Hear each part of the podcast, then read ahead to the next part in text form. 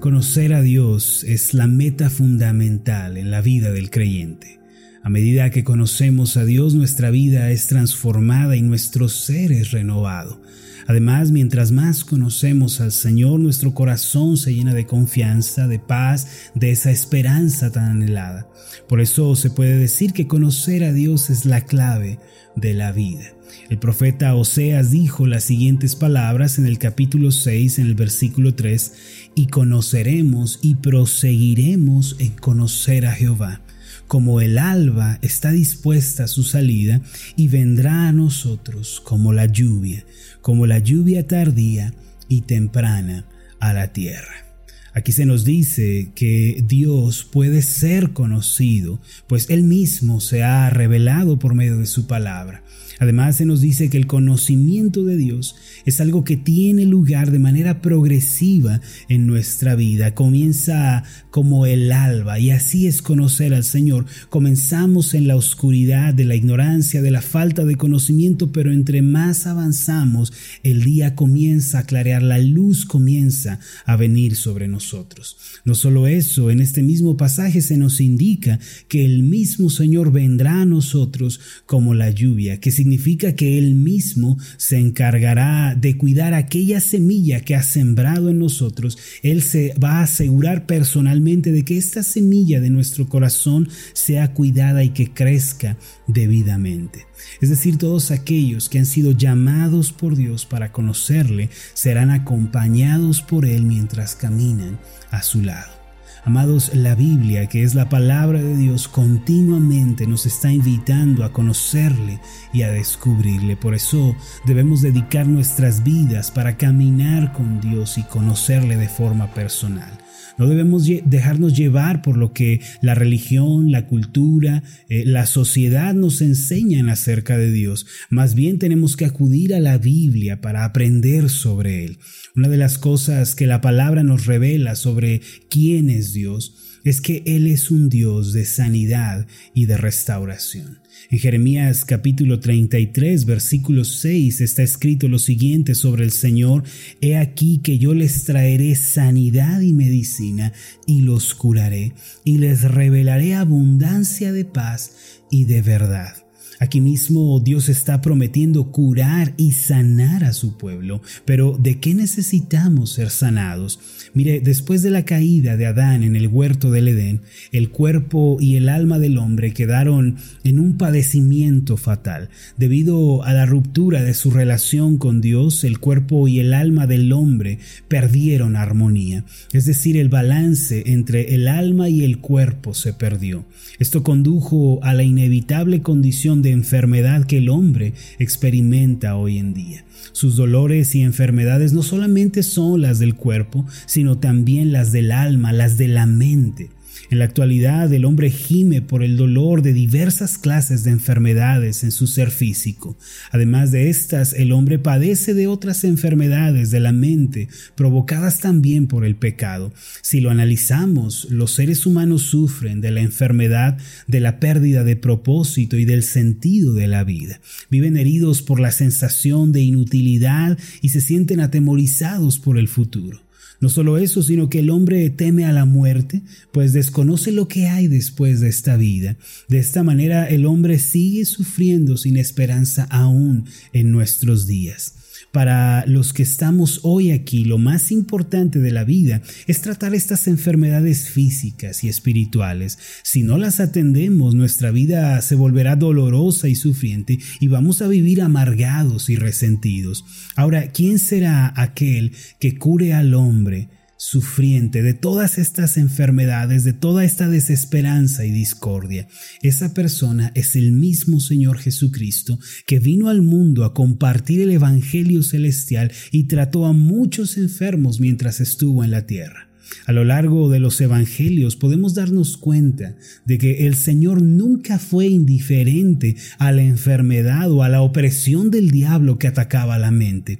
Por ejemplo, en Mateo capítulo 4, venga conmigo este pasaje, en el versículo 23 encontramos un resumen del comienzo del ministerio del Señor Jesús. El pasaje de Mateo 4, 23 dice, Y recorrió Jesús toda Galilea, enseñando en las sinagogas de ellos y predicando el Evangelio del reino y sanando toda enfermedad y toda dolencia en el pueblo.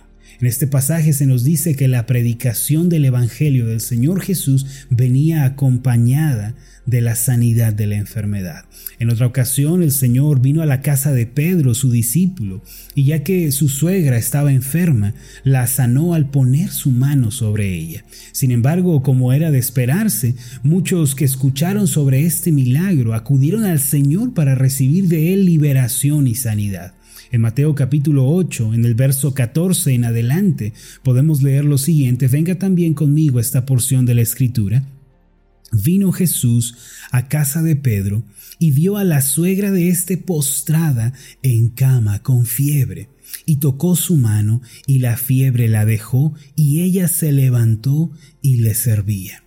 Y cuando llegó la noche, dice el versículo 16, trajeron a él muchos endemoniados y con la palabra echó fuera a los demonios y sanó a todos los enfermos. Versículo 17, para que se cumpliese lo dicho por el profeta Isaías cuando dijo él mismo, tomó nuestras enfermedades y llevó nuestras dolencias. Jesucristo es el Hijo de Dios quien llevó nuestras enfermedades y dolencias para que nosotros pudiéramos ser sanados. Asimismo, en el capítulo 9 de este mismo Evangelio de Mateo, leemos además que Él sanó a un paralítico cuando los escribas y fariseos lo juzgaban equivocadamente. El pasaje dice así en el versículo 6, pues para que sepáis que el Hijo del Hombre tiene potestad en la tierra para perdonar pecados, dijo entonces al paralítico, levántate, toma tu cama y vete a tu casa. Entonces él se levantó y se fue a su casa, y la gente al verlo se maravilló y glorificó a Dios que había dado tal potestad a los hombres. Como podemos ver, el Señor Jesús nunca fue indiferente al sufrimiento o a la enfermedad o a los padecimientos de los seres humanos. Antes se compadeció, les extendió la mano, los tocó y los sanó. Nosotros creemos que ya que Jesucristo es Dios, es inmutable y no cambia. Hebreos capítulo 13, versículo 8 dice, Jesucristo es el mismo ayer, hoy y por los siglos. Esto significa que así como se compadeció del enfermo y del atormentado por causa del pecado, así se compadece aún el día de hoy de los enfermos y atormentados. Jesús vino al mundo para compartir el Evangelio del reino de Dios. Después marchó hacia el Gólgota llevando sobre su espalda que ya estaba herida y lacerada una pesada cruz de madera. Esto lo hizo para que con su muerte pudiéramos ser redimidos del pecado y pudiéramos recibir así la cura de la discordia entre el cuerpo y el alma. Por eso aún hoy si alguien va a Jesús, quien es el más grande de los doctores, Él tratará todas sus enfermedades y le ofrecerá también sanidad. Amados, Dios no es indiferente a las enfermedades de nuestro cuerpo ni a las dolencias de nuestra alma. ¿Creen ustedes que a Dios no le importe la aflicción de su pueblo?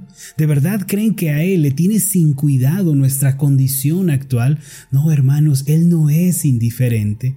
En el Salmo 6 podemos leer la oración de un hombre que estaba enfermo y que estaba padeciendo en su alma. En los versículos 2 al 4 leemos esto. Ten misericordia de mí, oh Jehová, porque estoy enfermo. Sáname, oh Jehová, porque mis huesos se estremecen. Mi alma también es muy turbada. ¿Y tú, Jehová, hasta cuándo? Vuélvete, oh Jehová, libra mi alma, sálvame por tu misericordia. Si usted tiene alguna enfermedad en su cuerpo o si se encuentra padeciendo en su mente a causa de algún mal, hoy puede venir a Dios el sanador. Él es un Dios de misericordia infinita y de gracia abundante. No tema orar y pedirle al Señor la sanidad de su cuerpo. Arrodíllese y pídale que toque su cuerpo para que éste sea restaurado. Además, si ha estado batallando contra la depresión, quizá contra el desánimo, el rencor, el resentimiento, o quizá se ha sentido culpable por alguna situación, también traiga todos esos padecimientos ante el Señor. No importa cuáles sean las cargas de su alma, tráigalas ante Dios. Al hacerlo es muy importante que usted haya depositado toda su confianza en Jesucristo y que le haya recibido ya como Señor y Salvador personal. Esto es así porque la sanidad y la misericordia están reservadas únicamente, exclusivamente para los redimidos y para los perdonados por la sangre de Cristo. No es para todos, mis amados, y cabe mencionar esto, es solo para los que se arrepienten y se vuelven a Dios. Además, es importante que al orar por nuestra sanidad y por la restauración del cuerpo y de la mente, dejemos cualquier pecado que hayamos estado practicando. Ciertamente Dios no nos sanará si nosotros vivimos en pecado y en desobediencia. Mire lo que sucedió en la vida del salmista después de orar a Dios pidiendo salud. En el Salmo 30, en los versículos 2 al 3 leemos lo siguiente. Jehová, Dios mío, a ti clamé y me sanaste. Oh Jehová, hiciste subir mi alma del Seol, me diste vida, para que no descendiese a la sepultura. El Señor tiene interés, amados, en nuestra condición actual.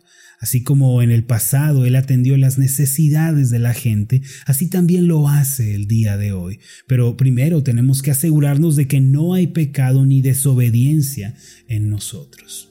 Mis amados, el Dios que la Biblia nos presenta es un Dios que sana la enfermedad y que retira las dolencias. Él quiere que le conozcamos como el Dios que da salud, pues así es como Él se ha revelado en su palabra. Recuerde a los israelitas cuando ellos vagaban por el desierto, el Señor les dijo quién era Él para ellos. Les dijo en Éxodo capítulo 15 versículo 26, si oyeres atentamente la voz de Jehová tu Dios e hicieres lo recto delante de sus ojos y diereis oído a sus mandamientos y guardares todos sus estatutos, ninguna enfermedad de la que envié a los egipcios te enviaré a ti porque yo soy Jehová, tu sanador. Él nunca se reveló a sí mismo como el Dios de la enfermedad o el Dios de las dolencias, sino como el Dios que sana la enfermedad, el Dios sanador. Y así, mis amados, debemos conocerlo también nosotros. Recuerden que la clave de la vida es conocer al Señor. La invitación está abierta aún el día de hoy. Permítame hacer una oración. Amado Dios, en tu palabra tú nos revelas que eres el Dios de sanidad. Padre, leyendo los evangelios nos damos cuenta de que ya que Jesucristo es la revelación final de la deidad, y Él nunca fue indiferente al dolor, a la miseria, al sufrimiento, así podemos decir que tú, Padre Celestial, no eres indiferente a los males, a las cargas, a las enfermedades y sufrimientos que nos aquejan el día de hoy. Ayúdanos a entender que eres un Dios que está interesado en la condición actual del hombre. Tú todavía el día de hoy extiendes tu mano y sanas a los enfermos, a los necesitados y oprimidos por el diablo. Señor, sana nuestros cuerpos. Danos buena salud, Señor, para que podamos glorificarte. Aquella experiencia del salmista también puede ser de nosotros. También podemos llegar a decir, a ti clamé y me sanaste. Gracias, Padre, porque tú estás obrando aún el día de hoy por medio de Jesucristo. En el nombre del Señor Jesús oramos. Amén y amén. Hola, ¿qué tal? Mi nombre es Marlon Corona, soy el pastor de la iglesia Ascender en la ciudad de Zapopan, Jalisco, en México. Le agradezco mucho por haberme seguido con esta meditación. Mi oración siempre es que usted sea prosperado en todas las cosas y goce de una buena salud, así como prospera en su alma. Lo invito a que ore por las meditaciones Ascender y le pregunte a Dios cómo puede usted ser de bendición para este ministerio. Las meditaciones Ascender son impulsadas y apoyadas por nuestros oyentes. Reciba un fuerte abrazo de mi parte. Que Dios le bendiga. Hasta la próxima.